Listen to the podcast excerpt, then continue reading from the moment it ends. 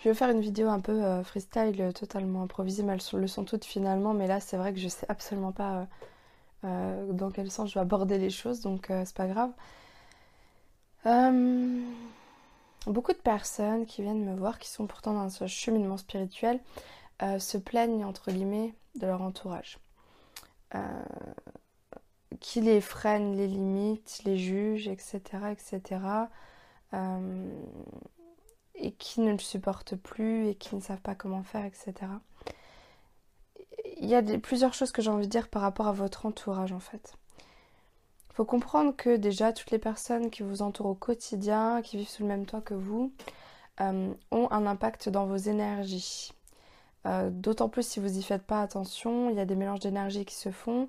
Euh, ça joue aussi sur le plan humeur, émotion, ce qui fait que vous pouvez vite fait vous retrouver à incarner l'émotion de quelqu'un d'autre ou sa problématique ou vous comportez d'une façon qui finalement vous concerne pas particulièrement.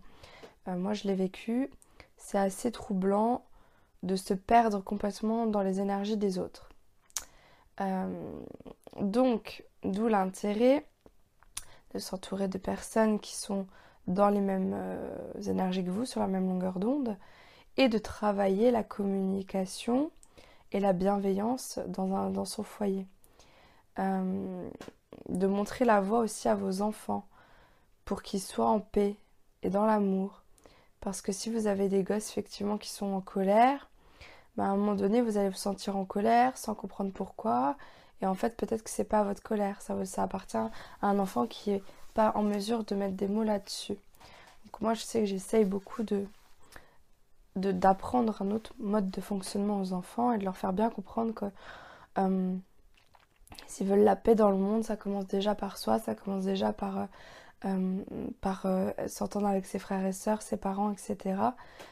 que c'est quand même super cool les bisous et les câlins et de rire, de s'amuser et de s'aimer et que faire la tête, bouder, se disputer, être en colère, c'est quand même vachement moins sympa.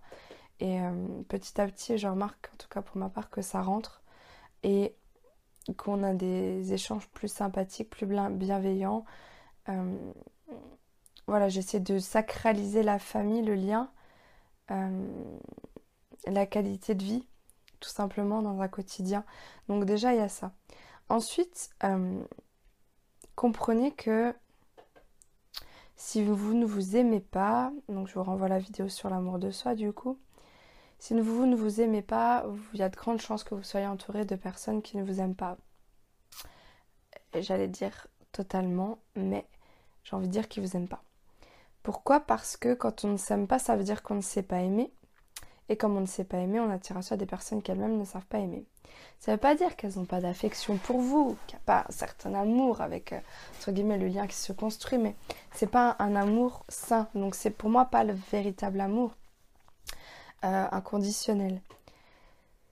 Donc, cultiver l'amour en vous-même et montrer le chemin de, ce, de, ça, quoi. Montrer euh, aux autres qu'est-ce que c'est l'amour euh, et qu'il faut déjà se le donner à soi pour pouvoir le donner aux autres. Montrez-leur ce que c'est que la bienveillance. Mais vous pouvez pas ne pas vous aimer et puis vous plaindre après que vous avez autour de vous des gens qui vous, qui vous font sentir que vous n'êtes pas aimable, quoi et, qui vous en mettent plein la tête parce que quelque part vous le faites vous à longueur de journée. Ne me mentez pas, je le sais. je l'ai vécu, je l'ai fait. Donc euh, voilà. Alors après, il y a beaucoup de personnes qui, euh, qui se rendent compte, qui sont dans des schémas relationnels. Là, je vous renvoie à une de mes premières vidéos sur ça qui rejouent sans cesse leurs blessures d'âme qu'ils ont vécues initialement avec leurs parents.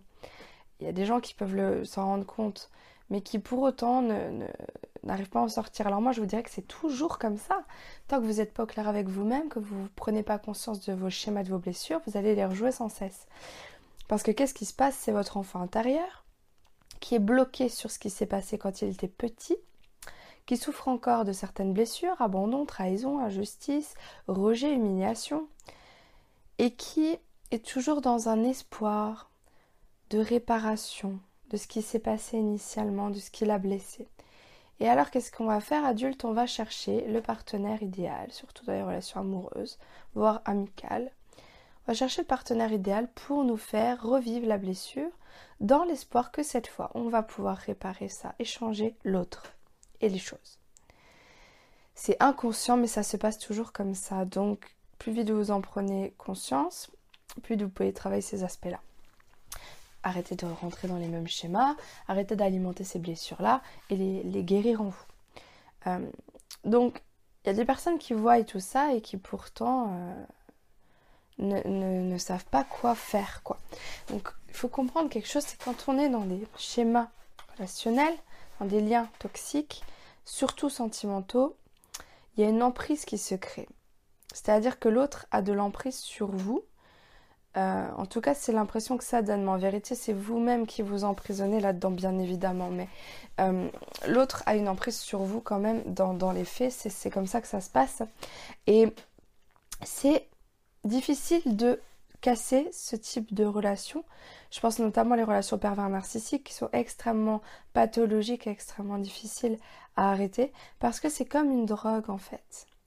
Quand vous êtes sous l'emprise de quelqu'un, parce que vous êtes obsédé par cette personne, vous ne pouvez pas lâcher, euh, ou qu'elle vous tient d'une façon ou d'une autre par rapport à votre dépendance affective, euh, c'est comme se sevrer d'une drogue quand vous voulez vous séparer de la personne.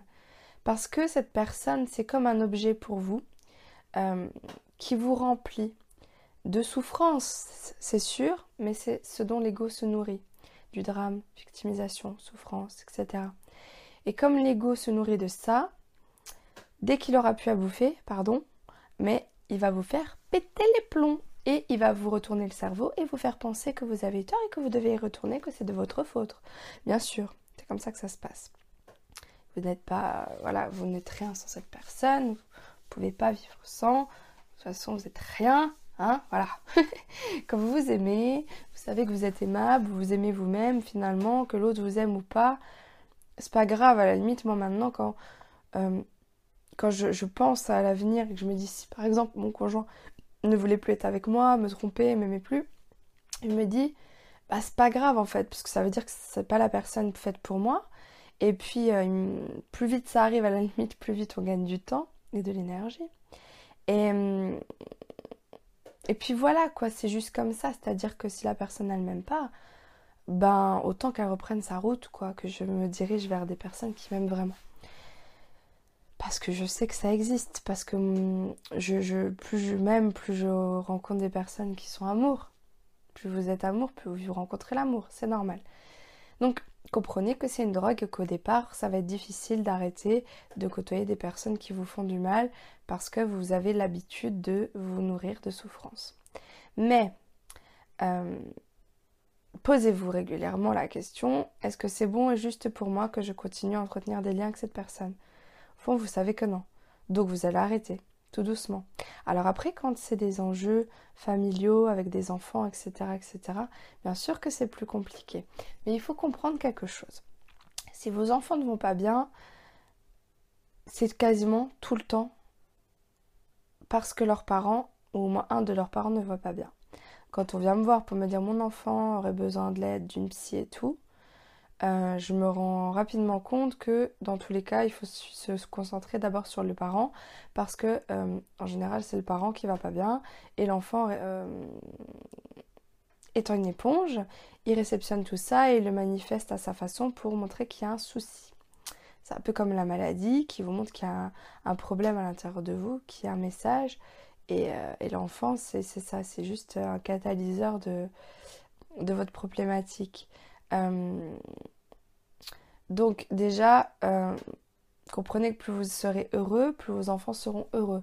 Si être heureux, ça implique de se séparer de l'autre parent, eh ben, soit. Euh, il vaut mieux cultiver des échanges sereins, harmonieux à distance, plutôt que de continuer à vivre ensemble pour se faire la misère. C'est mon point de vue. Alors bien sûr, quand vous avez une personne qui refuse de vous rendre votre liberté, c'est difficile, mais c'est à vous de lui mettre le cadre euh, et d'être clair tout en restant calme sur le fait que voilà, vous acceptez que l'autre soit comme il est, mais que vous, en revanche, ça ne vous convient plus. Que c'est pas discutable en fait. Euh, et que, qui a, qui a rien à dire de plus, et que voilà, vous lui restituez sa liberté, vous reprenez la vôtre, et que les chemins prennent des directions différentes. Et s'il y a des enfants, eh ben, c'est pas grave, on va rester en bon terme pour les enfants. Et puis gardons le meilleur de ce qu'on a vécu, mais soyons réalistes sur le fait qu'au jour d'aujourd'hui, ça ne convient plus. Et puis si l'autre euh, persiste là-dedans, c'est à vous de couper court. De toute façon, si vous mettez l'intention de... Si vous faites le choix de rompre une relation, mais vraiment vous êtes au clair en vous-même, je ne veux plus de cette personne dans mon entourage, parce que vous savez que c'est ce qui est le mieux pour vous, alors la vie va s'organiser pour que ça se fasse. Voilà. Euh, comprenez que toutes les solutions peuvent émerger si vous vous choisissez vous-même comme étant votre priorité. Comprenez que si vous êtes vraiment chaque jour dans cette dynamique de vous offrir le meilleur et de choisir la lumière et non pas l'obscurité, le bon, le juste, le beau, euh, la lumière, euh, le positif, plus la vie va s'organiser pour vous l'apporter. Si vous continuez d'alimenter la souffrance, le dénigrement, l'obscurité, tous ces trucs-là, comme je l'ai fait moi pendant longtemps, plus bah, vous allez l'expérimenter parce que finalement vous montrez à l'univers que vous adorez ça. Alors il vous en sert, il n'est pas comme ça. Je veux dire, lui il vous donne, si vous en voulez, il vous en donne. Si vous avez envie d'être dans la joie, et eh ben, il va vous en donner aussi. Et hum, c'est difficile parce qu'on est dans une société qui, euh, surtout nous, euh, en France, on est vraiment dans la plainte, le drame, la victimisation. C'est un mode de vie, la, râlerie. Euh, c'est pas facile de changer d'attitude, de rester dans une positivité constante, dans une humeur joviale, je le sais. Mais c'est comme ça que ça fonctionne. Donc, je vous invite vraiment, vraiment euh, à réfléchir à tout ce que je vous ai dit et à vous entourer des personnes, de personnes qui vous renvoient votre lumière et non pas vos défauts, euh, qui vous aiment tel que vous êtes, qui vous aident à avancer et non pas qui vous écrasent. Voilà, je suis partie un peu dans tous les sens, mais ça me paraît sympathique comme vidéo. Alors euh, voilà, je vous dis à très bientôt, prenez soin de vous, bye.